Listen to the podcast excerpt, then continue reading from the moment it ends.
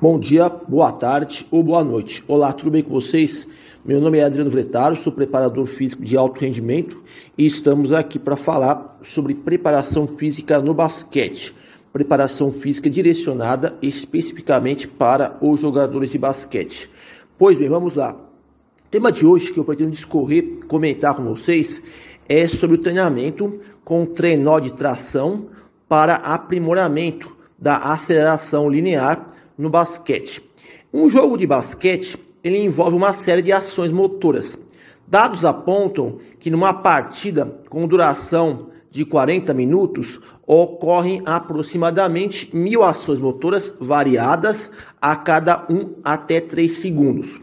Dentre essas movimentações, temos os deslocamentos mais comuns, como por exemplo as acelerações, desacelerações e frequentes mudanças de direção. Vale salientar que no basquetebol um atleta nunca atinge a sua velocidade máxima absoluta, pois para isso seria necessário percorrer um trajeto superior a 30 metros. E uma quadra oficial, ela possui no máximo 28 metros de comprimento. Então fica evidente que as acelerações multidirecionais são um elemento chave que necessitamos aprimorar principalmente a aceleração linear. Nesse sentido, as distâncias aceitáveis para treinamento da aceleração linear estariam compreendidas entre 5, 10, 15, 20 e no máximo 25 metros. Numa perspectiva biomecânica, ao acelerar, o jogador aplica forças nos vetores verticais e horizontais em conjunto com a tripla extensão multiarticular do tornozelo, joelho e quadril. A força do vetor vertical está relacionada com a força de reação ao solo que o pé exerce nas passadas. Por outro lado, a força horizontal conecta-se com o deslocamento do centro de massa na direção antero-posterior. No jogo, o atleta pode acelerar partindo de uma posição estática ou em deslocamento, numa mudança rápida de direção. Quando se fala em frequência e amplitude de passadas, nas acelerações curtas, a amplitude tem um papel mais pronunciado do que a frequência de passadas. A frequência de passadas ela é mais útil na velocidade máxima do que na aceleração. É importante frisar que a capacidade acelerativa está correlacionada com a potência mecânica que o atleta consegue produzir. Sabemos que o produto da força pela velocidade representa a expressão de potência. Sendo assim, se pode alegar que as corridas acelerativas são dependentes da potência explosiva horizontal.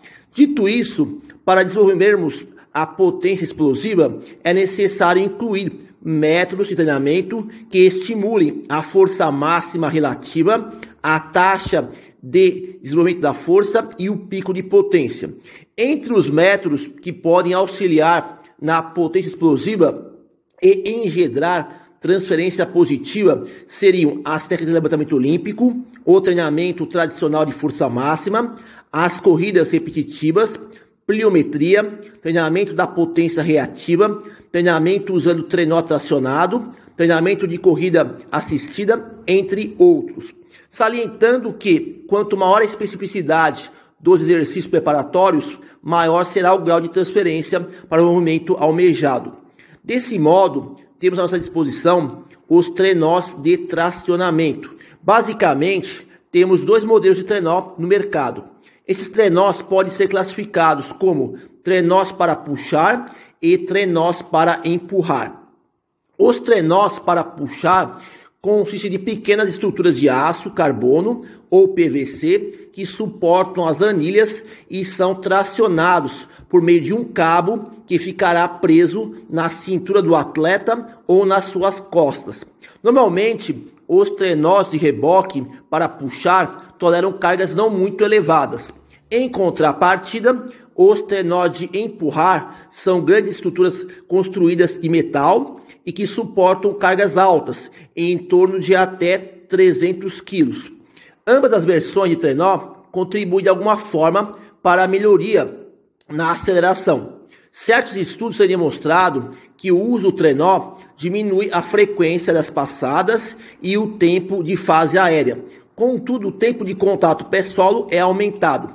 Também é possível acentuar o impulso de saída e a propulsão no sentido horizontal. Durante o ato de puxar ou empurrar o trenó, há um aumento no ângulo de inclinação do tronco, assegurando maior aplicação de força no sentido horizontal. Grande parte desses efeitos cinemáticos tem dependência direta com a carga usada nos trenós.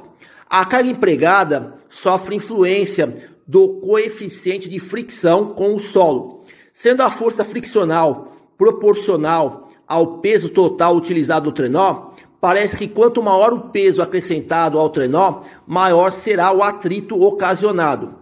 Os materiais usados na base do trenó também induzem a respostas distintas no coeficiente de fricção com o solo. Em adição, a superfície de tração acaba colaborando ou prejudicando no ato de puxar ou empurrar o trenó. Na literatura, há discrepâncias nos autores em qual seria o procedimento adequado para calcular a carga ótima a ser incluída no trenó. Para se ter uma ideia real, uma revisão sistemática reportou que em 13 pesquisas a carga do trenó variou entre um mínimo de 5% até no máximo de 80% da massa corporal do atleta. Aparentemente, cargas altas ajudam no aperfeiçoamento da aceleração em distância de até 10 metros. Porém, com cargas altas, fica notório o regime de quase isométrico durante as passadas. Desse modo, se deve observar atentamente a técnica do movimento para replicar padrões adequados. Nas cargas baixas, em torno de 20 até 30% da massa corporal, o desenho biomecânico da aceleração é mais próximo da situação real. Especula-se que o trenó com cargas pesadas beneficia distâncias acelerativas curtas, entre 5 até 10 metros. Além disso, investigações apregoam que trenós pesados aumentam a amplitude de passadas.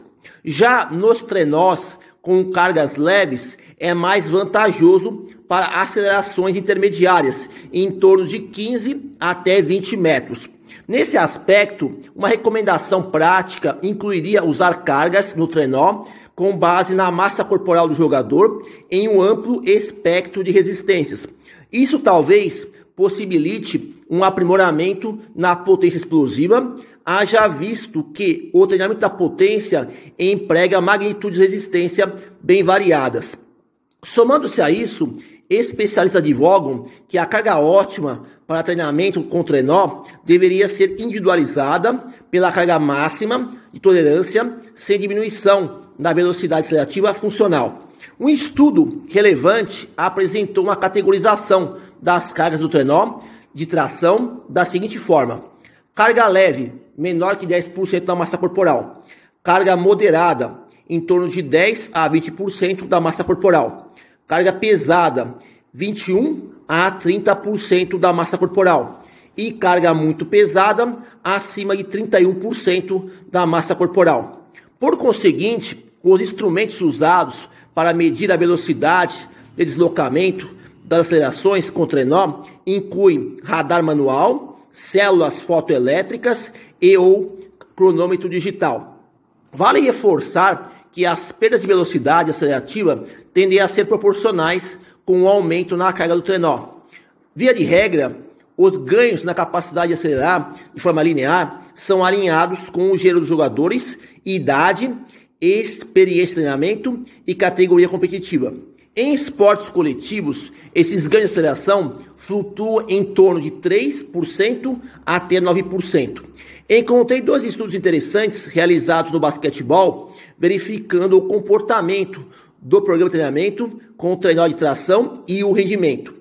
É, a primeira pesquisa com jogadores de basquete formativos das categorias sub-17, sub-17 sub-19 comparou os efeitos agudos de duas intervenções na capacidade de executar sprints repetidos. Os atletas foram separados em dois grupos experimentais. Um grupo realizou uma série com três drop jumps nas alturas de queda de 40, 60, 80 e 100 centímetros. E o segundo grupo executou uma corrida acelerativa com o trenó tracionado e com carga de 75% da massa corporal dos jogadores. Após cada protocolo experimental, era efetuado o teste de sprints repetidos, que consistia de 10 corridas de 30 metros. Nos resultados, o exercício drop jump foi mais eficiente em melhorar o desempenho nas corridas repetitivas quando comparado com o trenó de tração com carga alta. De acordo com os autores, a intervenção com o trenó gerou fadiga neuromuscular que interferiu no desempenho final das corridas repetitivas. O segundo estudo, os jogadores de basquetebol semiprofissionais investigou o efeito do treinamento com trenó de tração na aceleração de 5, 10, 15 e 20 metros e também no salto vertical. A carga do trenó foi determinada com base na diminuição da velocidade acelerativa, medida por radar manual. O treinamento teve duração total de seis semanas, com frequência de dois dias por semana. Os achados apontaram ganho de 6% no salto vertical e 2,7% apenas na aceleração em 5 metros. Ao que tudo indica, o treinamento com trenó tem mostrado respostas adaptativas mais consistentes em distâncias acelerativas curtas. De fato, a exposição crônica ao treinamento com trenó acaba demandando do ciclo alongamento e curtamento, que pode elevar gradualmente a rigidez da unidade músculo-tendínea e com isso ampliar as possibilidades funcionais da aceleração linear. Por isso, periodizar o treinamento da aceleração linear com trenó tracionado torna-se uma obrigatoriedade se quisermos alcançar melhorias expressivas no rendimento atlético dos jogadores de basquete. O volume de carga sugerido por uma meta-análise oscila em torno de 160 metros por sessão, frequência semanal de dois ou três dias, num ciclo estruturado de quatro até seis semanas. É interessante dizer que somente o treinamento com trenó não resolve a questão de ganhos na aceleração. As publicações denotam que combinar o treinamento de trenó com outros métodos de potência já mencionados é uma estratégia extremamente válida para a evolução da capacidade acelerativa linear.